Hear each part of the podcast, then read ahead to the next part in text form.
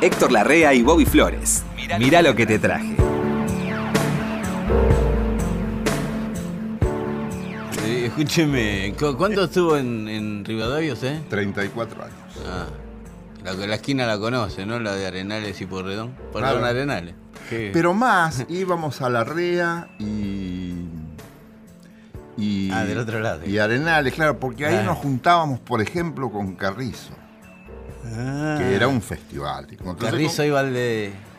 Claro, no, porque había una panadería antes ahí, donde después hubo un bar. Yo, años la panadería. Ah, Años la panadería.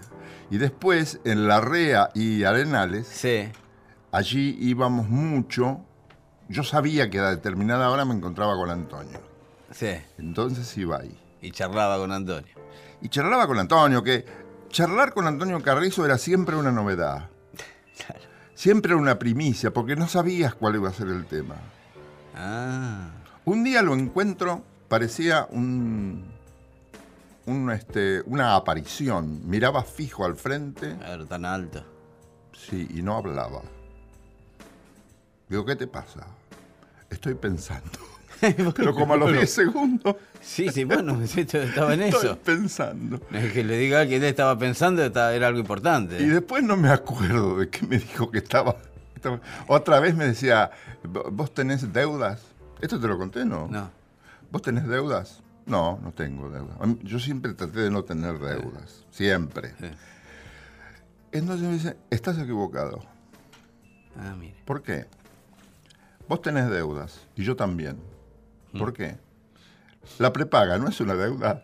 Es que, bueno, sí, tipo estuvo to- toda la noche. tenés que mirar hasta que, hasta que te mueras. todo. Claro. Claro. Sí, Entonces, este, me dice, los impuestos de la municipalidad No son una deuda. no son una deuda. Claro. La comida que tenés que llevar a tu casa no, son- no es una Claro, deuda. está lleno de deudas. Bueno, y las disquisiciones que hacía eran. Sí, me imagino. ¿Sabes con quién me encontraba yo ahí en la REA y con Nora Lafón? Ah, sí. Norita también. Yo también, yo también, yo también. Ah. Yo también. Bueno, Bueno, empieza vos. empiezo yo. ¿Trajiste discos? Ah, ¿Qué quiere, Héctor?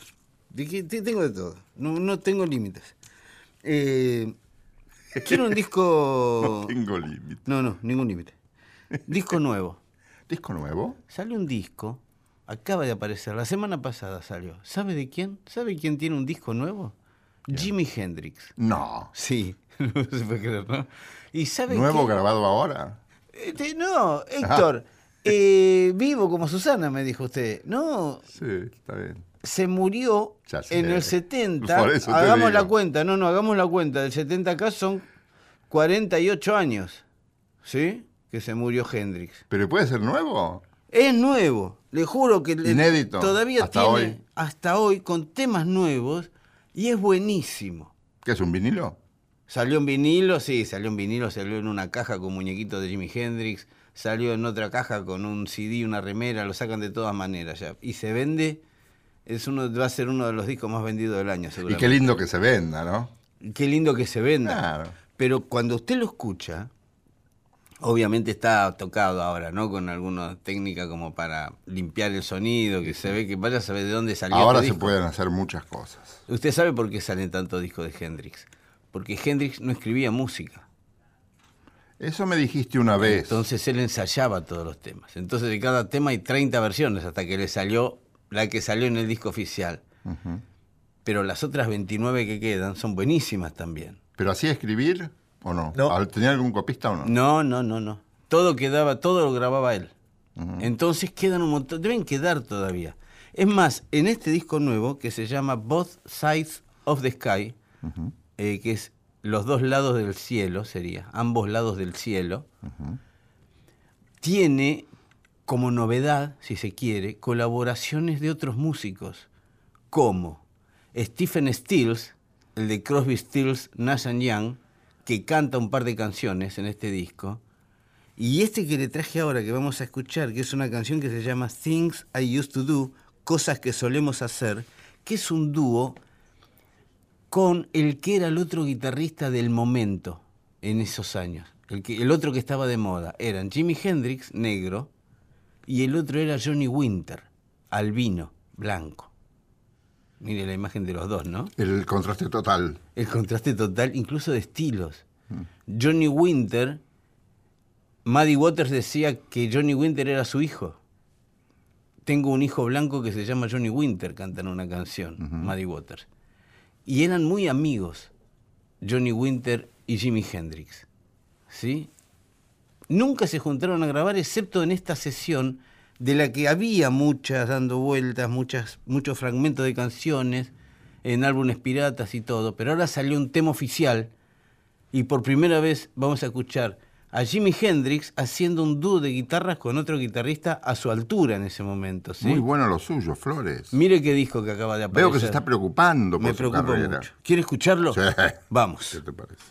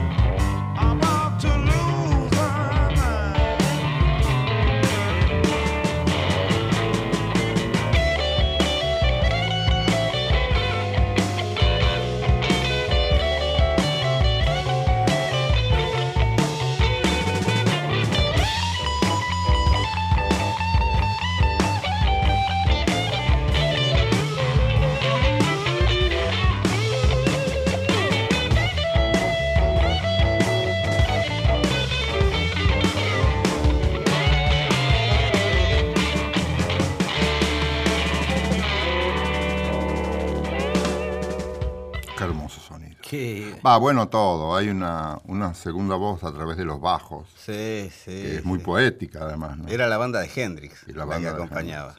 Es bueno que se editen esas cosas, che. Es la verdad que eh, he conocido la opinión de muchos musicalizadores muy jóvenes que trabajan conmigo acá Sí, o en otras radios Sí.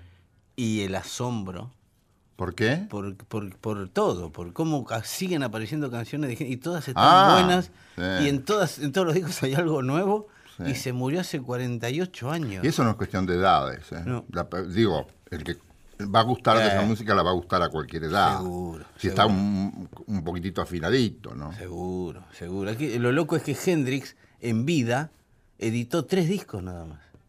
Sí, sí. y ahora la, la- ahora la lista completa incluye más de 80 discos. ¿Cómo sería él, no? Qué, qué grande hubiera sido saber cómo pensaba ese hombre. Sí. sí, usted sabe que iba a grabar con Miles Davis. No. Sí, salió un documental ahora eh, que él llamó a Miles Davis en esos años. ¿A dónde está ese documental? Eh, no sé, está por salir, está ahí, está por aparecer. Apareció un- en YouTube un pequeño fragmento de una carta que parece que escribió él, que están viendo a ver si era de él o no, eh, invitando a Miles Davis a tocar, porque lo había visto, era una buena época también de Miles, ¿no? Los dos negros, los dos medio marginados todavía del sistema. Y Hendrix vio que este, este es igual que yo, dijo. Este anda en una búsqueda igual que la mía. Para la próxima te voy a traer una versión de Summertime por Sí. Miles Davis. Sí. Vos lo debes tener. Debo Hay que bajar un cambio, ¿no? Sí, sí, sí, sí. Porque es tranqui. Sí, pero, pero- no te podés perder eso. Vio la película de Miles. O sea, Qué tipo difícil era. una, ya jodida, pero Sí. una maravilla. ¿Qué querés también? ¿Que, que también sean normales? No, Ese tipo claro. no puede ser normal, no es normal. Bueno, eh, en los comentarios de la película, uno de los tipos que más había trabajado, no me acuerdo cómo se llama, un productor de estos de la grabadora que más había trabajado con Miles Davis, dijo, lo mejor de la película es la es la composición de Miles Davis que hizo el actor, Sí. porque era así Miles Davis. Sí. Estuvo o bien asesorado, o vio películas, o, o No sé. Video, de, sí, video de Vi- videos de la- Claro, claro. Sí, Pero la, luego la escena donde entra con el revólver y le pide la copia del disco que había hecho él, que es mío, no tuyo. Y, le- y como el otro le discutió, le tiró un tiro en la ventana. Le dijo, mira, era así, Miles Davis. Era, era bravísimo. Pibe, Sí, la semana pasada te prometí Mm. traerte un disco de Iraquere. mira que. Sabés que soy hincha de Iraquere. Sí, sí, sí. Que sí. me gusta mucho. Ya de- todo el mundo lo sabe. Dijo, por el elenco que tiene, Chucho Valdés dijo que los vientos de esta agrupación de Iraquere Sí. son los mejores de la historia de la música cubana. Epa. Sí.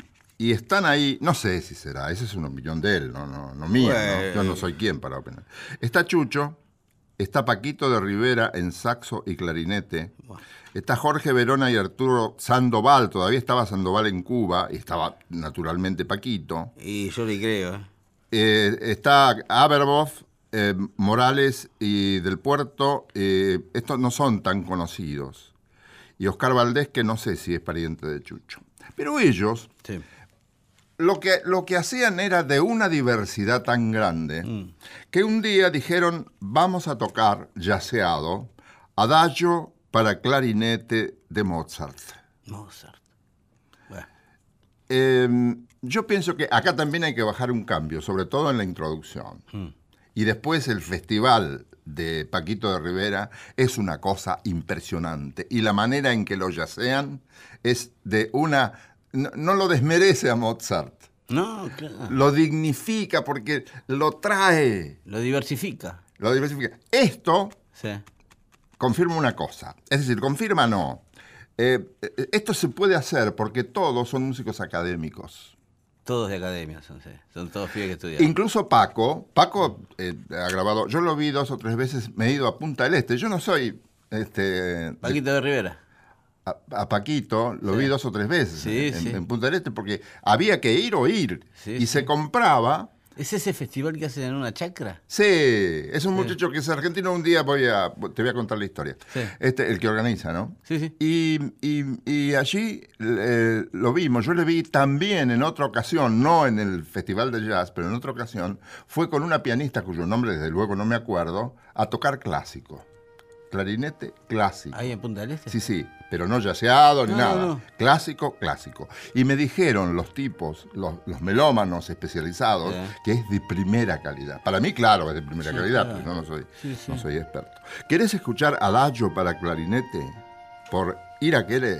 Con un solo, varios solos hay, pero hay un solo impresionante de Paquito de Rivera. Me encantaría. Si usted quiere, maestro.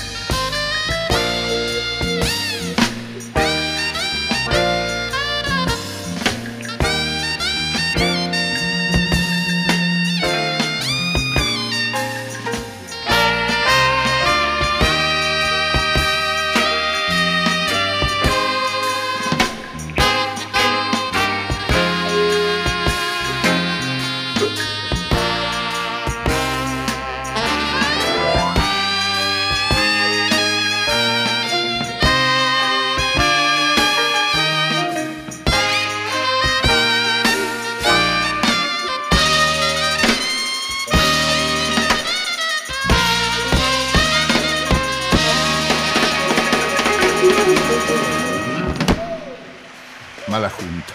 Y en vivo estaban, ¿eh? En Qué vivo, no, no, no. Eran todos músicos de academia. Ahí iban al Conservatorio este, Nacional de La Habana, de La Cuba, en La Habana. ¿no? Y entonces había estudio en serio. Claro. A Chucho o estudiaba o le sacaba la cabeza a Bebo, así que No, no tuvo plan B. no, Ah. no había plan B. Todos estos No. que están acá son del conservatorio. Bueno, yo Paquito de Rivera, ¿sabe con quién lo.? No es que lo confundo, pero siempre me, me lleva su sonido tan particular, tocando el saxo. ¿Sabe a quién? Al gato Barbieri. Ah, puede ser. Me lleva a cierta, cierta subida de. Sí, de- sí. Vio que Ah. tiene esa subida. que- Sí, no, no lo había pensado. Su vida es vertiginosa. Sí, sí, sí, de donde nadie la espera, el Sí, tipo pega una nota. que- Yo digo de vértigo. Bueno, claro, el gato tiene, ¿sabía que viene así de repente Sí, pega un sí, alarido? sí, y-. Eh, sí, me gusta mucho Iraquere a mí. A mí me gusta mucho Iraquere, la verdad. ¿Y vos? eh, mire, Héctor, yo le traje un brasilero. Usted sabe que a mí me gusta mucho Ed Mota. Eh, sobrino de Tim Maya. Mm, Línea directa con Tim Maya. sí, señor. Ed Mota a mí me contó que él de chiquito iba a los ensayos de la banda de su tío. Así. Así que, claro, eran familia directa. Eh, Ed Mota, Eddie Mota, como se dice en, en brasilero, es un, un músico muy, muy grande, muy grandote, de, con textura, ¿no? Eh, un sibarita, es un tipo con el que yo he ido a cenar y lo vi devolver dos botellas de vino porque no estaban en el punto. Ah, sabía en serio. Sí, sí, sí, sabe en serio. Eh, miraba la carta y decía, tráigame acá un, un Héctor Larrea 68, por favor. No no nadie sabía que estaba pidiendo. A nosotros nos daban, nos daban el vino muy rico, ¿no? Esto- está pasado y pedía Sí, otro. pues cualquiera de nosotros, cualquier cosa es buena. Cualquiera de nosotros que se, se compra un cajón de eso, ¿no? Sí, bueno, eh, musicalmente también es así, Ed Mota. Uno escucha los discos de Ed Mota, más allá en vivo es un personaje que la verdad que tiene un sonido muy particular, un arreglador de una lucidez asombrosa. En el disco es de una meticulosidad, los arreglos, eh, en- dónde entra el puente, dónde empieza el estribillo, dónde lo termina, cómo vuelve a la letra inicial. Sí, es un placer escuchar la música de Ed Mota, que es todo lo que no tenía Tim Maya, que era más, Tim era pura pasión, ¿no? Era él y ocho más. Eddie Mota no, Eddie Mota es él y guarda con esto que tengo acá al lado, que son tal, tal, tal y tal. ¿Le gustaría escuchar algo de Ed Mota? Sí, señor. Esto se llama eh, Des Mais un amor, más de un amor. Así es la música de Eddie Mota. sem querer. Por te querer, transpiro desejo, te quero demais. Cada vez fica mais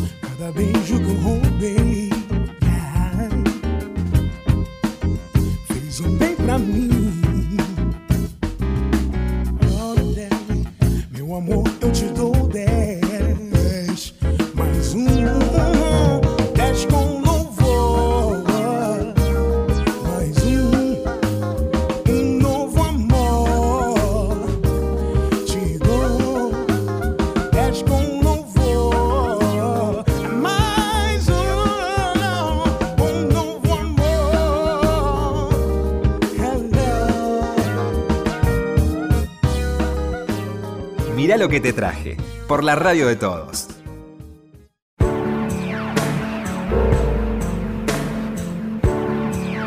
Sigue la radio. Mirá lo que te traje.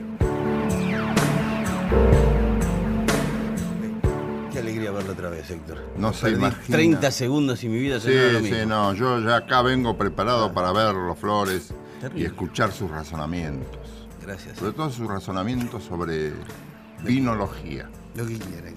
Yo, usted sabe, estoy preparado para cualquier panel de televisión. Puede contar conmigo que yo de todo le dibujo algo. Me parece que usted y yo, con respecto a comidas y, y bebidas, no somos muy especialistas. No, pero como. Somos medio berretones. Pero- no, Héctor, ¿Qué, somos- comía, ¿Qué comías vos ¿Qué? ¿Pez pollo comía vos? Pez pollo. ¿A qué sabe el pez pollo? A pez. Pescado. Ya ¿Y no es un pez, pez es un pollo? pescado. ¿Por qué no le ponen ¿No pez? ¿Saben ustedes pez pollo? No, Sí, no. ahí está. Ahí, Ahí está, ya está. Es pez pollo, se llama pez pollo, que no le pongo yo los nombres a los pescados. Si no, a la corvina le hubiese puesto otro nombre, la verdad. Pero. Pero no. le queda bien corvina a la corvina. ¿Por qué otro nombre? A mí la corvina me gusta tanto que yo le hubiera puesto eh, nube blanca. Es muy rica la corvina. A mí es el pescado si- que mejor si- me sale. Usted Si la que mujer de un tipo se llama Mabel, Sí. Él quiere a Mabel. ¿Por qué sí. le va a cambiar el nombre? Le va a poner Dorita. Es decir, la corvina, a mí me gusta la corvina. ¿Y por qué le voy a cambiar el nombre, pobre? ¿Te prepara corvina? Yo no preparo nada. señor. Yo lo único que hago es ojo Ah. de bife a la plancha. No, eso, Héctor, Héctor está. Está Es un palote. Héctor, yo soy un experto cocinero de Lo pescado. sé. Le voy a hacer un día, le voy a traer acá pez pollo, le voy a traer un sanguichito de pez pollo a ver lo que es. Lo tengo que probar. Sí, sí, es muy rico. ¿No tenés ganas de escuchar a Sinatra? Siempre. Sinatra, no vamos a descubrir ahora que Sinatra era muy inteligente. No. Él sabía bien con quién se juntaba, qué músicos tenía. Y como esta presentación Hmm. es en The Point, en la ciudad de Dublín, 1991. Dublin. Dublin. ¿Usted estuvo en Dublin? No, no, nunca. Siempre pensás ir a esos lugares. En Irlanda. Sí. Eh. Mi hija va mucho porque vive en Noruega. Y la tiene ahí en la esquina. Queda muy cerca. Sí. claro. ¿Y sabes a quién llevó de invitados? Sinatra. Sinatra a Steve Lawrence e Eddie Gourmet. Él dice Steve. Lawrence y. Eddie Gourmet. Eddie Gourmet. Eddie Gourmet. la Claro, can- que a mí me gusta más cantando en inglés Ah, sí. que cantando mimosidades con los panchos. Porque en inglés encuentra mejor apoyatura de la voz, tiene más garra. Claro, las otras son canciones románticas. Claro. Medio así, añiñadita. No Está me bien, ¿eh? a Eddie Gourmet cantando con Sinatra. Cantando con Sinatra. Mire. Y no solamente Eddie Gourmet, sino también, como te dije, Steve Lawrence. Ah. Sí, Lawrence. Hacen unos tríos de voces tan lindos. Ah, ¿sí? Sí, sí, tenía un oído este, este Sinatra, no lo voy a Sí, descubrir ahora no, yo, ¿no? no, no, La gente va a decir, che, callate, no digas esas callate. cosas, ya sabemos que Sinatra tiene oído. Y hicieron un segmento muy largo antes de finalizar. Sí. Él siempre presentaba figuras invitadas. Mire usted, me gustaría saber qué es eso de The Point. Ese es un lugar grande, The Point, chico. no, No, me no lo imagino. Yo no lo conozco. No, no me lo imagino a Sinatra cantando en un local chico, digamos. No, Debe no, ser un salón. Tiene que ser muy popular. Claro. le dedicó un, mucho espacio de su presentación. Nosotros vamos a, yo te voy a hacer Sí. escuchar, si querés, una parte de la presentación de estos Claro. chicos, porque si no dura como, como media hora. No, media hora no, pero 20 minutos tranquilamente. Esta, este es Sinatra, que de tontito no tenía nada, ¿En qué año estamos hablando? del año 1991. Ya vas a escuchar una voz Mire. Ah, sí, sí, sí. con, al- no sé si es- habrá estado resfriado, resfriado No, cerca de sí. este recital, pero Claro. ya la, la voz estaba cambiando un Sí, poco. sí, sí. Sí, sí. Bueno, no obstante, primera división, ¿eh? Más va. Como siempre. Sí, obvio. ¿Querés escuchar Sinatra? Sí, cómo no. Dale. When somebody loves you, it's no good unless she loves you. All the way through the good Orlean years and for all those in between years. Come what may. Who knows where the road's gonna lead us? Only a fool would dare say. But if you let me love you, it's for sure I'm gonna love you. All the way. All the way.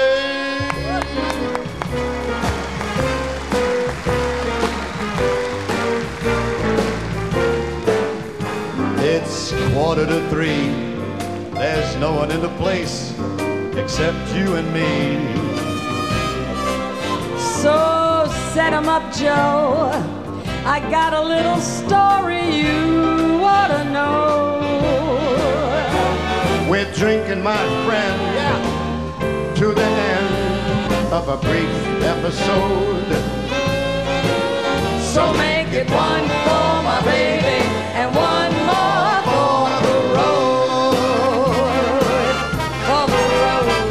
been a puppet, a pauper, a pirate, a poet, a pawn, and a king. I've been up and down and over and out, but I know one thing. What's that thing? Each time I find myself flat on my face, I pick myself up and get back in the race.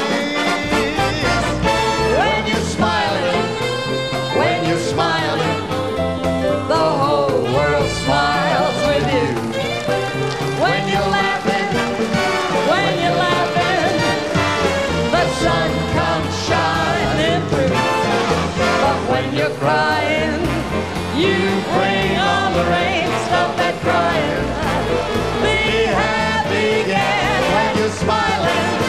Keep on smiling. The whole world smiles with you.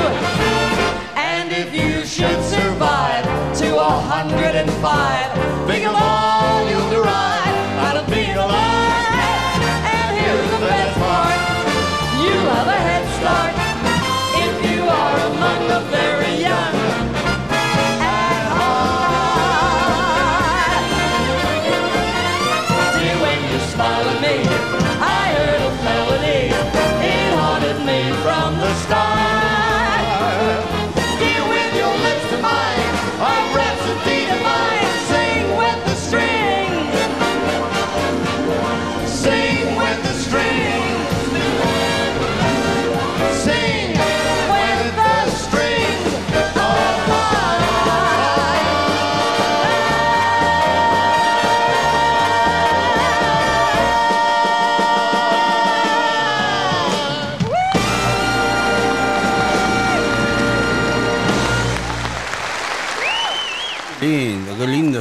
Hicieron cosas muy lindas, eh, muy lindas como acabas de escuchar. Ella no sé por qué, pero a mí me gusta más, te repito, en inglés. Inglés. Tiene más garra, más, más, más presencia. Sí, quizás el repertorio que hacía en castellano, yo la conozco en castellano con los panchos. Claro, era un repertorio llamado romántico. Claro, no, no tenía mucha polenta. Suaves, son canciones de amor sí, suaves. Porque hay canciones de amor que también son fuertes. Sí, sí, no, pero Di Gourmet básicamente en castellano grabó mucho con los, con los panchos, con los y panchos. con ese tipo de es, es todo lo que hizo en castellano. Ah, sí, claro. Sí, gran cantora. Gran cantora.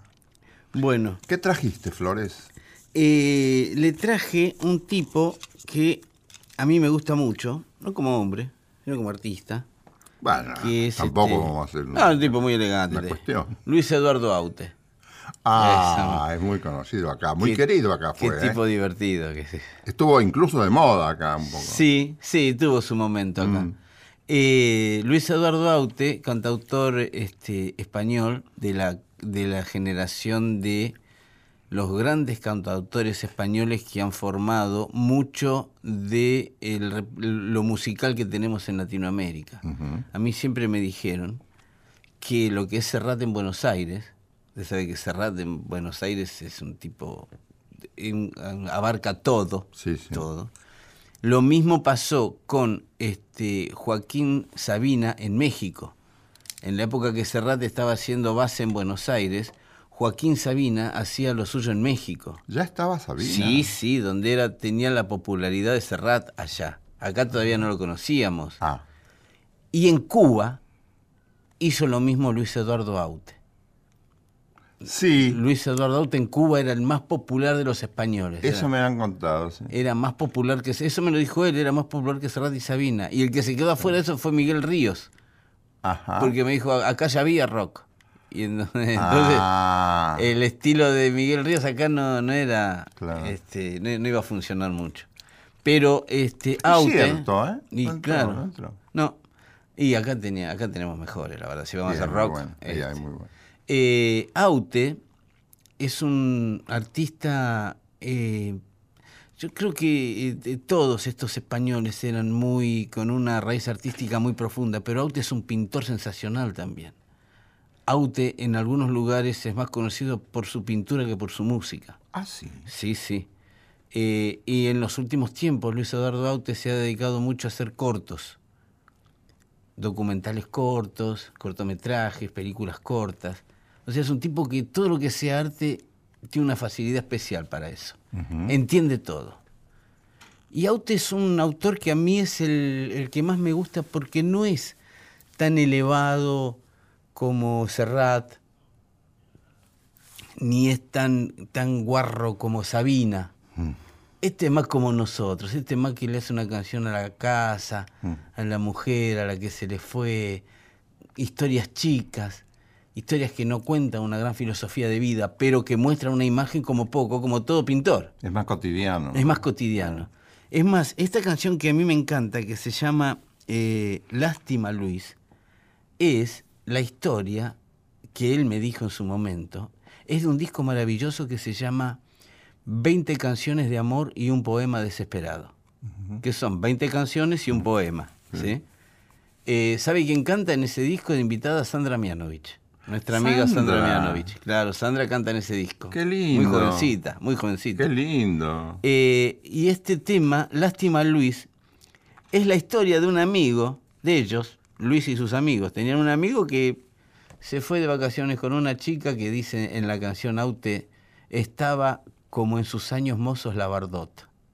Ah, bueno. ¿no? Y el muchacho entonces termina en el hospital. Buena definición, ¿no? Y esto, bueno, ¿quiere ¿Querés una definición contundente? Sí, ¿quiere escucharla? Sí, claro. Vamos con Luis Eduardo Aute.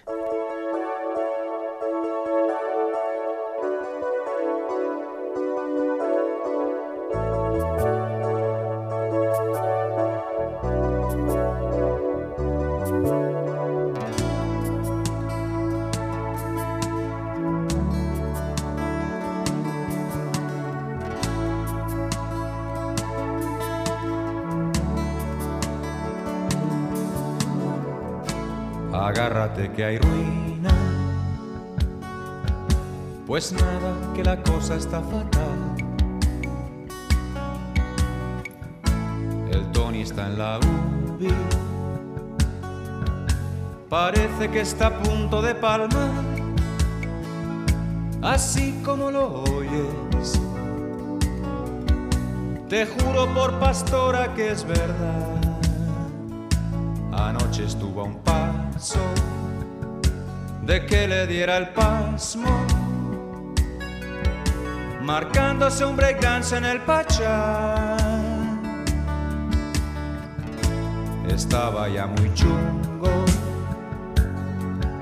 la taquicardia, el miedo, Ridley Scott. Y encima va el imbécil a echar el resto con una menor que está de más no veas. Como en sus años mozos lavardo.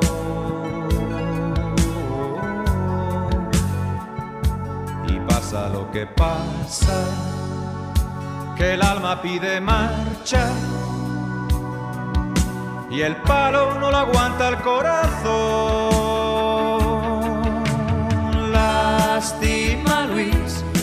Porque esta noche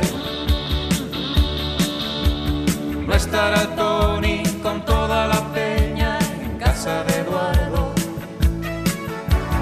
para escuchar su disco doble. 20 canciones de amor y un poema desesperado, desesperado, desesperado, desesperado.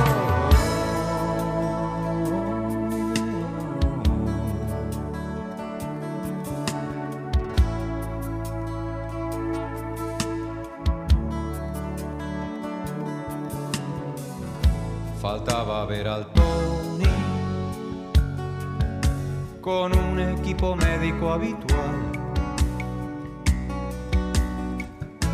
Como aquel hombre tronco, con tubos por delante y por detrás, las vueltas que da el mundo.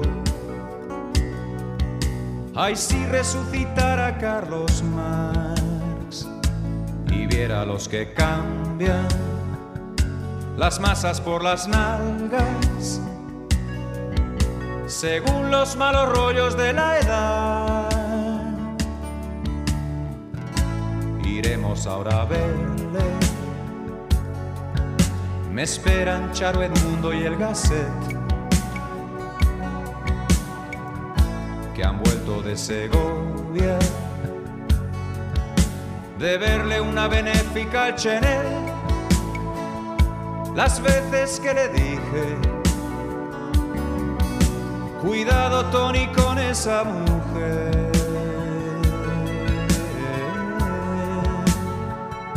Pero él ni puto caso iba por ahí matando, tirándose a morir al volapié.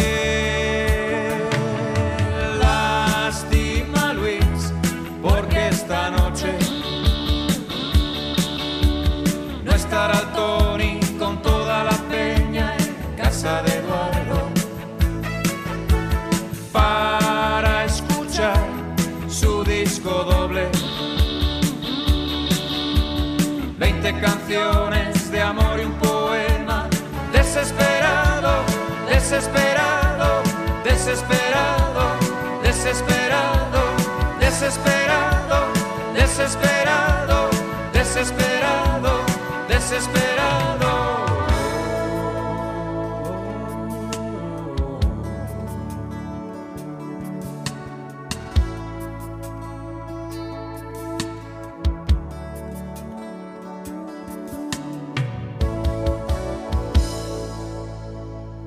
Está a la altura ella, ¿eh? Sí, sí. a la este, altura de las circunstancias. ¿eh? Sandra es una cantante. Sí, sí. Y eh, eh, Aute es un autor que es para prestar atención. La verdad que tiene obras. No, no es tan famoso como merece acá. Sin duda. Mm. Bueno, te voy a presentar una novedad. Es una pregunta. ¿Conoces un tango que se llama La Comparsita? Me suena de, Te suena. de un uruguayo, dicen que es. sí, de Gerardo Mata Rodríguez. Gerardo Mata Rodríguez. Una vez, es, es uno de los tangos más grabados y tocados Sí. en el país. En el mundo no sé cómo andan, porque Sí, dicen, debe "Oh", dicen.